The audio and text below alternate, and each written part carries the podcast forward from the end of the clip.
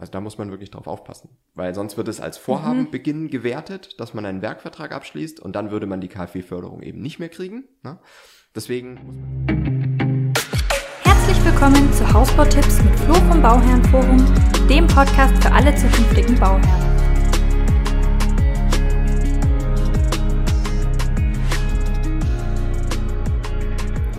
Ihr seht schon, wir in sind, einem neuen. Ja, wir sind ganz woanders. Wir sind ganz woanders und ähm, ja, Nicht nur das Büro hat sich geändert, Sondern? sondern ab Juli ändert sich auch die KfW. oh, was war das denn jetzt für ein krasser Übergang? Krass. Ja, Aber du hast absolut recht. damit sind wir im Thema drin. Ja, und wir wollen heute mal so ein bisschen einen Einblick geben, was sich jetzt bei der KfW ändert, beziehungsweise was sich ändert, ist ja schon relativ klar und wird ja auch seit Wochen, Monaten schon diskutiert und besprochen. Mhm. Ähm, was es aber bedeutet oder wie man damit jetzt aber umgeht und was es für die ähm, für den eigenen Bau bedeutet, wie man jetzt diese Förderung nutzen kann, das ist das, was wir jetzt mal besprechen wollen. Ne? Genau. Und ganz wichtig ist vorab eine Sache, nämlich es ist noch sehr vieles unklar. Es ist noch sehr, sehr vieles wirklich einfach nicht klar. Ähm, und ich glaube auch, dass die Firmen selber noch manche Sachen, also die, die Hausbaufirmen selber manche Sachen noch nicht wissen, wie sie jetzt das ein oder andere vielleicht umsetzen. Ähm, weil gehen wir mal rein, es gibt jetzt verschiedene, es gibt jetzt nicht mehr nur KfW 55, 40 und 40 plus, sondern es gibt bei jeder Stufe, außer bei Plus, noch die Möglichkeit, ein Nachhaltigkeitszertifikat ähm, zu nehmen oder zu, äh, hinzuzufügen sozusagen, dann kriegt man mehr Förderung.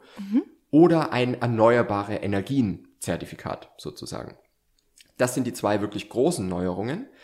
Und durch die wird's jetzt aber wirklich spannend, muss man sagen. Und da sind wir eigentlich schon bei dem Punkt, ähm, wie man das Ganze jetzt nutzen kann, weil es sind jetzt halt ganz andere Kombinationen möglich.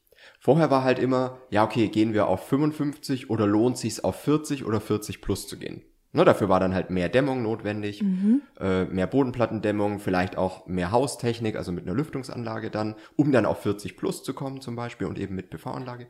Und jetzt ist es aber so, dass man auch 55 kombinieren kann mit so einem Nachhaltigkeitszertifikat oder erneuerbaren Energien, was am Ende des Tages wahrscheinlich wieder eine Photovoltaikanlage mit Speicher sein wird.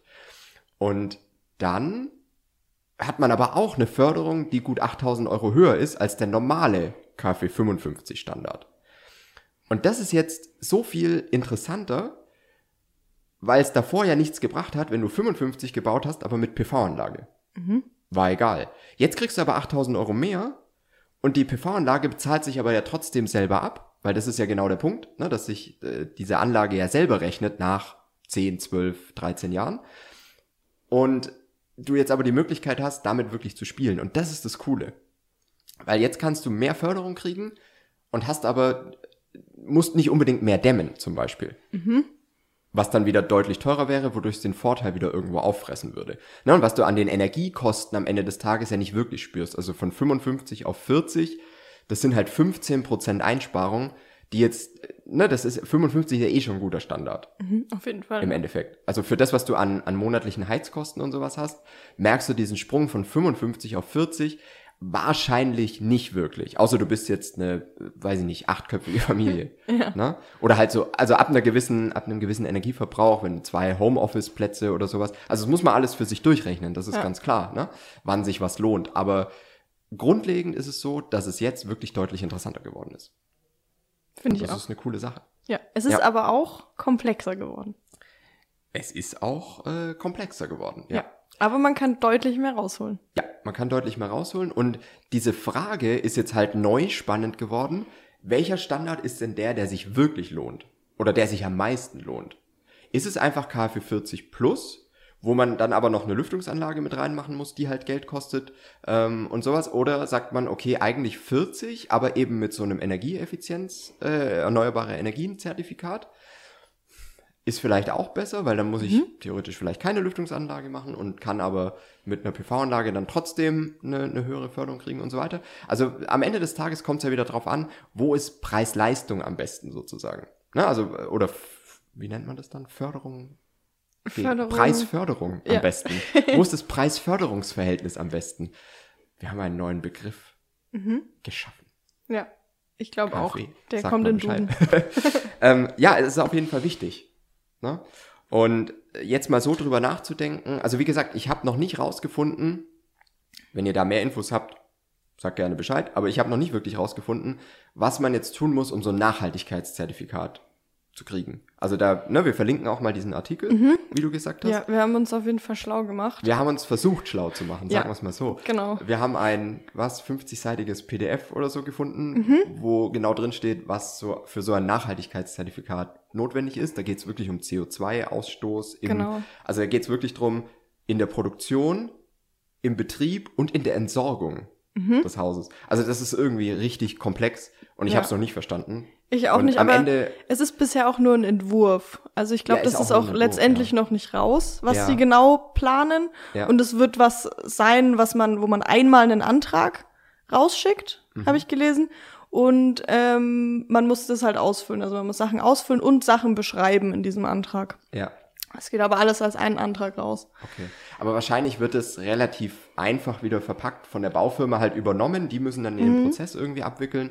Und dafür kriegen sie dann halt dieses Nachhaltigkeitszertifikat. Höchstwahrscheinlich. Sehr nehme ich jetzt mal an. Aber wie gesagt, das ist alles noch nicht so ganz sicher. Mhm. Aber ich nehme halt an, dieses erneuerbare Energien-Thema wird halt mit einer PV-Anlage zum Beispiel äh, abwickelbar sein. Der- Weil was ist sonst eine erneuerbare Gehe ich auch Energie? davon aus, ja. Ähm, genau, also das ist auf jeden Fall super wichtig. Dann eine, ähm, eine Neuerung, die noch wirklich wichtig ist, die auch für die Finanzierung sehr viel bringt, ist, dass man eigentlich nicht mehr den Kredit nehmen muss. So ist es zumindest jetzt, wie ich den, den Stand habe, sondern dass es eben auch als Zuschuss möglich ist. Man bekommt also wirklich einfach nur diesen, diese Förderung als Zuschuss und muss aber den KfW-Kredit nicht mehr nehmen, der in den letzten Jahren ja nicht so konkurrenzfähig war gegenüber den Bankkrediten. Also wenn man eine gute Beleihung hatte, ähm, war es sowieso immer besser, eigentlich das Bankdarlehen zu nehmen und es war gar nicht so attraktiv, äh, die KfW-Förderung zu nehmen. Jetzt wird es aber noch interessanter, weil es eben ein Zuschuss wird. Und dann kannst du die Bank, äh, also den, den Kredit über die Bank laufen lassen und dadurch halt nochmal einen besseren Zinssatz bekommen, plus dann die Förderung. Also für alle, die vorher dachten, KfW lohnt sich für mich nicht, weil eigentlich ist es günstiger, wenn ich halt das Bankdarlehen mit einem niedrigeren Zinssatz nehme, statt das KfW-Darlehen mit einem höheren Zinssatz. Die können jetzt alle eigentlich auch eine KfW-Förderung nutzen und dadurch wird's halt nochmal interessanter wirklich drüber nachzudenken, welchen Standard hat überhaupt mein Haus. Und deswegen finde ich das auch eine gute Entwicklung, dass man sagt, okay, man kann es auch als Zuschuss nutzen, weil es einfach für mehr Leute dann wieder attraktiver wird. Dann denken mehr Leute drüber nach, was ist überhaupt energieeffizient und bauen dann vielleicht auch so. Und das ist ja wieder das, was am Ende wirklich was hilft. Ne? Also finde ich eine sehr gute Entwicklung in der Hinsicht. Ähm, und ja, also das ist auf jeden Fall was, was äh, auch für die Finanzierung jetzt super, super interessant wird. Ja, Weil dann wieder gibt's Fall. ganz andere Möglichkeiten, das dann aufzubauen. Wichtig ist auch noch der Ablauf. Also es ist jetzt so, dass man mit einem Finanzierer zuerst mal so ein KfW-Formular durchgehen muss, sozusagen, oder erstellen muss. Und dann erst sollte man oder kann man erst einen Werkvertrag äh, abschließen. Also da muss man wirklich drauf aufpassen, weil sonst wird es als Vorhabenbeginn gewertet, dass man einen Werkvertrag abschließt und dann würde man die KfW-Förderung eben nicht mehr kriegen. Ne?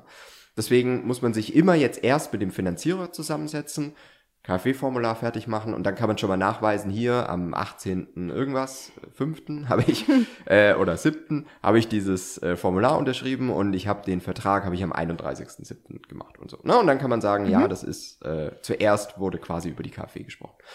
Und das ist auch was Wichtiges, was man halt jetzt wissen muss. Und was aber auch wieder, finde ich, vom Prozess her sehr gut passt. Weil wir ja auch immer sagen, hey, bevor ihr irgendwo einen Vertrag unterschreibt, klärt die Finanzierung, klärt, mit, äh, klärt das mit dem Grundstück, Bodengutachten und so weiter, damit ihr halt wirklich wisst, was auf euch zukommt. Und genauso macht es ja eigentlich auch Sinn, dass man dann gezwungen ist, sozusagen zuerst mal über die Finanzierung zu sprechen und natürlich in dem Rahmen dann auch über die KfW-Förderung und dann zu sagen, dann kann ich einen Werkvertrag abschließen. Also das ist wirklich das Wichtige. Ja, also ich bin, wie ihr vielleicht merkt, schon sehr positiv auf diese neue Förderung äh, eingestellt, was auch immer jetzt wirklich die Details nachher davon sind. Ne? Und was auch immer nachher wirklich notwendig ist, um so ein Nachhaltigkeitszertifikat und so weiter zu kriegen. Das muss halt wirklich noch geklärt werden. Mhm. Aber ich finde es insgesamt, finde ich es eine gute Entwicklung, dass es halt einfach jetzt in diese Richtung geht, zu sagen, man kann A, das als Zuschuss nutzen, man kann B, wirklich ein bisschen mehr mit diesen Stufen spielen und sagen, ja, okay, will ich diese weitere Technik im Haus, will ich diese weitere Dämmung oder gehe ich eigentlich eher auf einen Standard, der mir sowieso nicht, also wenn ich jetzt mehr dämmen würde, das mir sowieso nicht mehr bringt, mhm. ne, an wirklicher Energieersparnis, aber dafür nehme ich noch eine, eine Photovoltaikanlage mit rein und kriege das noch dann mhm. mitgefördert sozusagen. Also das finde ich schon cool, weil dann gibt's jetzt ganz neue Möglichkeiten und je nach Anbieter, den ihr wählt, wird halt auch die ein oder andere Variante dann sinnvoller. Weil es gibt halt einfach Anbieter, bei denen kostet es dann nochmal 10.000 Euro mehr an Dämmung sozusagen, weil halt die Wände relativ schwach sind oder schwächer sind als bei anderen Anbietern, die dann halt nicht so leicht auf die Energiewerte kommen. Ne? Und dann kann es aber, je nachdem, mit welchem Anbieter ihr halt bauen wollt, schon sein, dass ihr in diesem 55er Standard vielleicht ganz gut aufgehoben seid oder in diesem 55 Plus, nenne ich es mhm. jetzt halt einfach ja. mal, ähm, mit so einem erneuerbaren Energieeffizienzkonzept oder eben dann doch 40 oder 40 Plus, weil der Anbieter da halt eh schon relativ einfach hinkommt.